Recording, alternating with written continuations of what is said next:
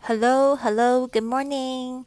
Today we are in lesson 8.3问路 Find the way. 今天我们准备了十句英语实用句来帮助你用英语问路。Number one, it's across the street from here. It's across the street from here.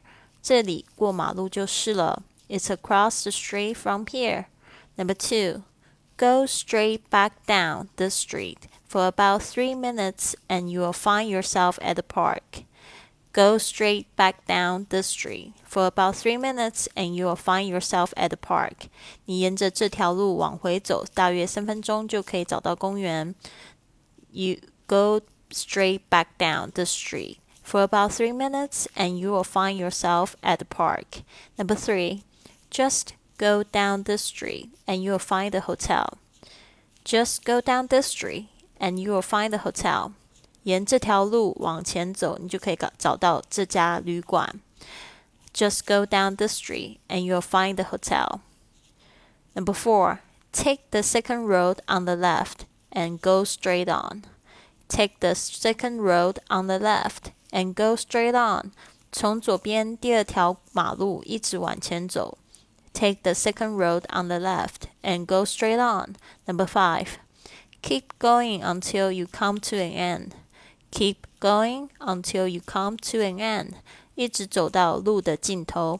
Keep going until you come to an end. Number six. Please go to the end of this road. Please go to the end of this road. 请走到这条马路的尽头。Please go to the end of this road. Number seven. Turn left at the first corner, and it's the second building on your left.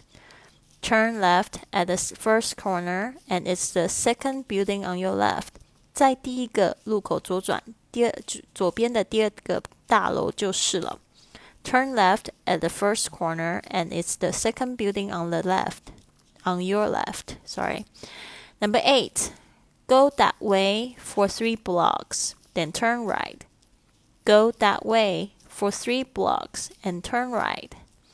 在这里走三条街，然后右转。Go that way for three blocks and then turn right. Number nine. Yes, it's two blocks straight ahead. You can't miss it. Yes, it's two blocks straight ahead. You can't miss it. 过了前面两条街就会看到了。Number ten. Well, let me see. Oh yes, it's just around the corner. Well, let me see. Oh yes, it's just around the corner. 哦，我想想看。对了，就在转角的地方。好了，就这十句这个英语实用句呢，希望今天晚上可以在直播间里看到你跟我一起互动哦。I'll see you at eight.